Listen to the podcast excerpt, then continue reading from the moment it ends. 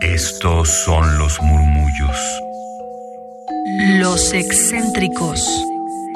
Los olvidados. Los prohibidos. Radio UNAM presenta Gabinete de Curiosidades. una galería de los archivos más extraños que han habitado nuestra frecuencia.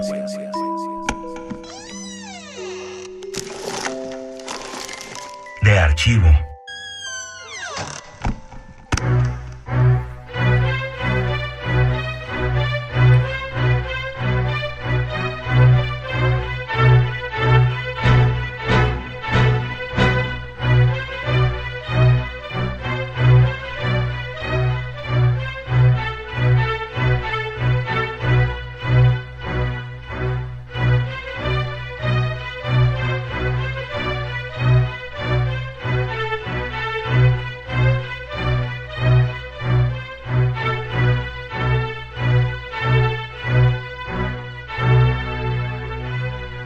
Voz, voz de década, la voz de década dos, voz de década, la voz de década voz de década voz.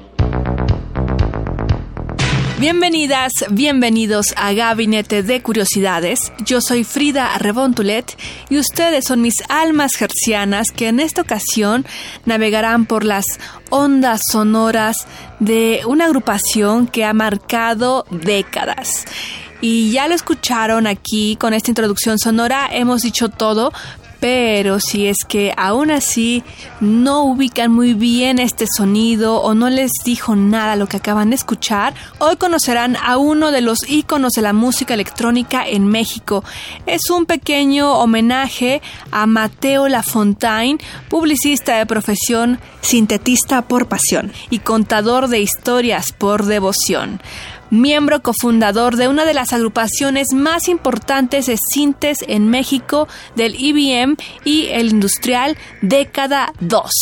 Mateo Lafontaine. Lamentablemente, Mateo falleció el jueves 29 de octubre de 2020. Su hermano y colega músico Mario Lafontaine dio la noticia a través de su cuenta en Twitter. Para estas fechas, en este año, se encontraban preparando los festejos para los 35 años de década 2, así como un libro de sus memorias musicales. Esperemos que puedan editarlo para disfrutar de sus últimas historias en papel.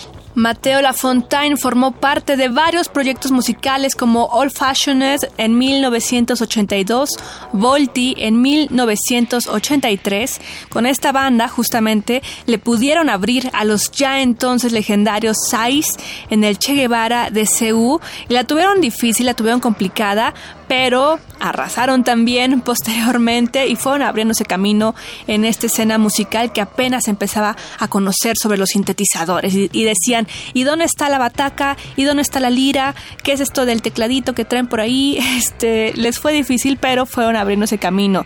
También visiten nuestro podcast, ahí tenemos este programa dedicado a Sais y a varios que han conformado esta escena del post-punk, del new wave, del EBM en México.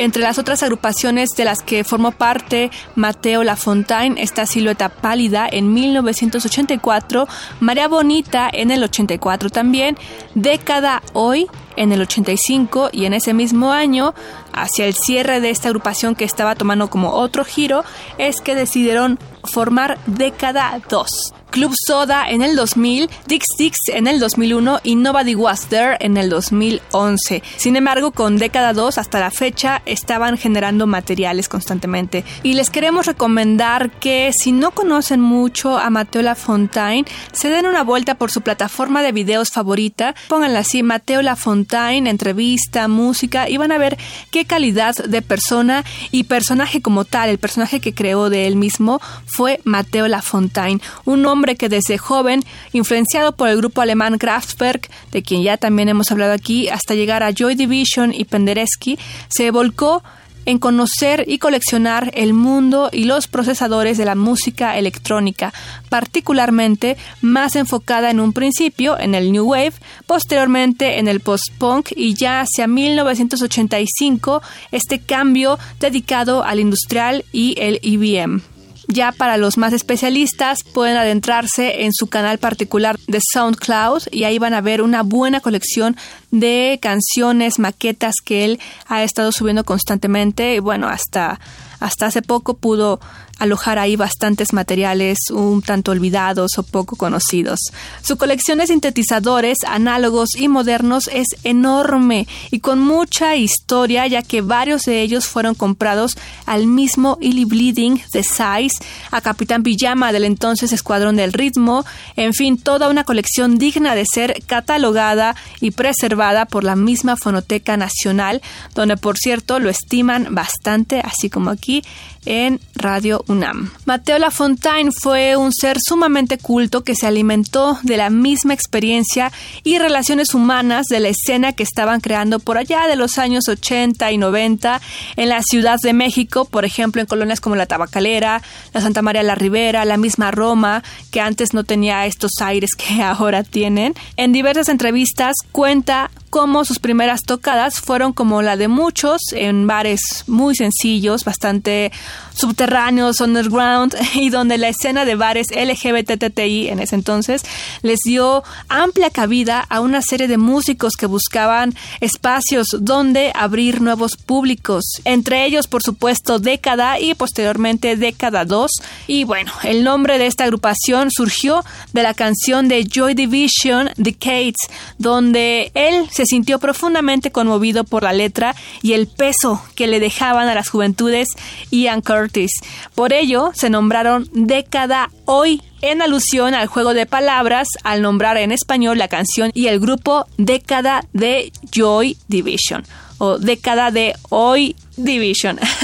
Dentro de los vastos comentarios y reflexiones que nos ha dejado Mateo Lafontaine, destaco uno donde marca un parteaguas para entender a la música electrónica y señala que desde 1979 hacia atrás, hacia los primeros años de la concepción de la música electrónica, podríamos decir casi casi hasta 1907, cuando se empezaba a concebir el uso de las fuentes eléctricas en la música, que este tipo de composición y pensamiento y estructura para componer, obviamente, era bastante académica, podríamos decir incluso elitista, ya que tanto los instrumentos y maquinaria como el acceso a esta información, a estas academias y lugares de experimentación sonora, eran realmente poco accesibles y pocos podían entrar a jugar con estos aparatos y con este nuevo panorama de la música. Sin embargo, de 1979 a la fecha, lo que conocemos como música electrónica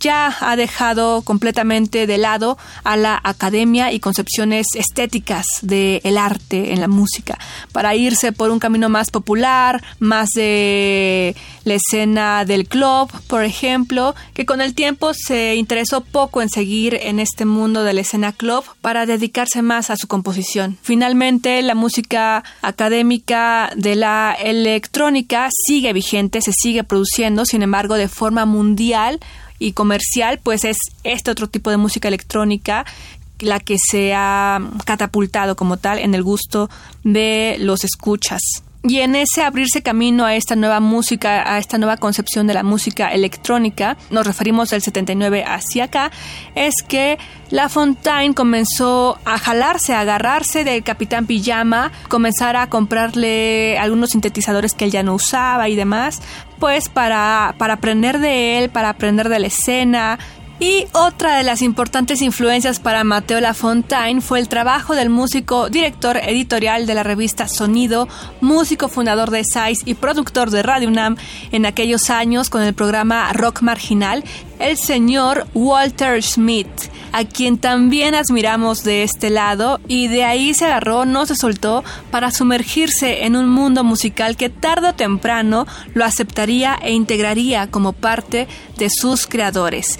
Escuchemos ahora una de sus canciones con la banda María Bonita, esto es Dulce Mentira, México 1984.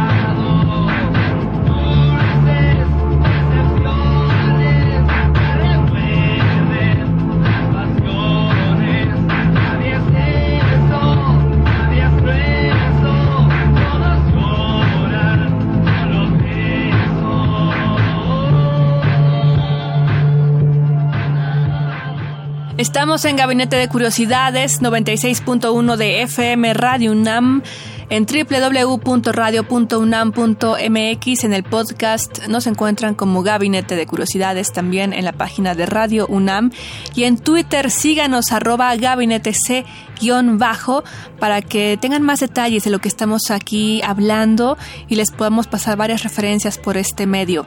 Estamos cerrando el programa hoy dedicado a Mateo Lafontaine, uno de los fundadores de la música electrónica en México, de la escena industrial, de la escena IBM, mucho cinte y, como no, con su grupo Década 2. Ahorita particularmente escuchamos María Bonita con Dulce Mentira de 1984, una de las tantas agrupaciones que tuvo este hombre.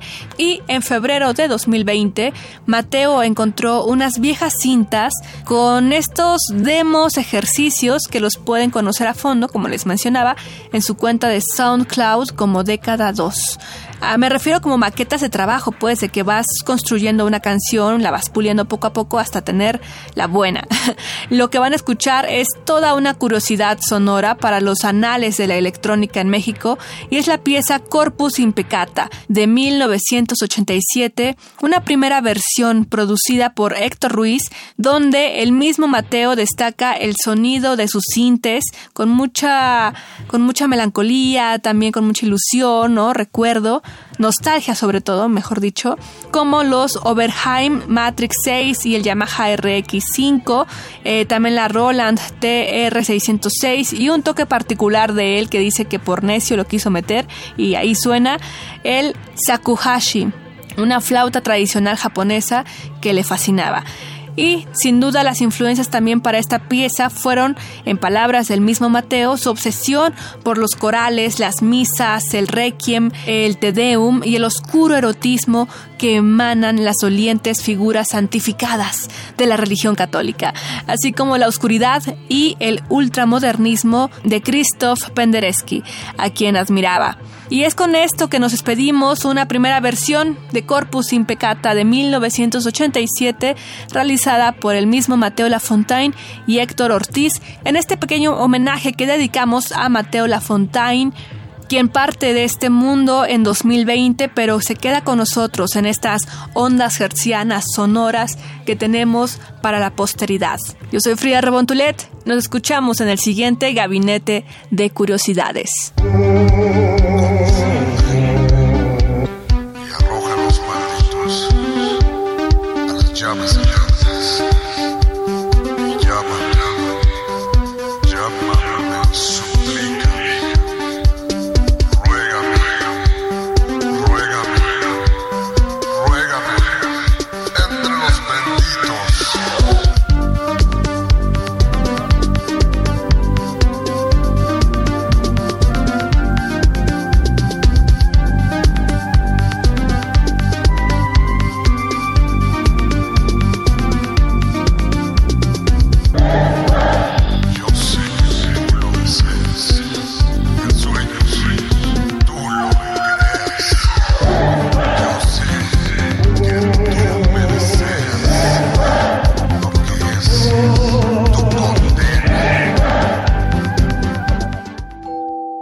UNAM presentó Gabinete de Curiosidades.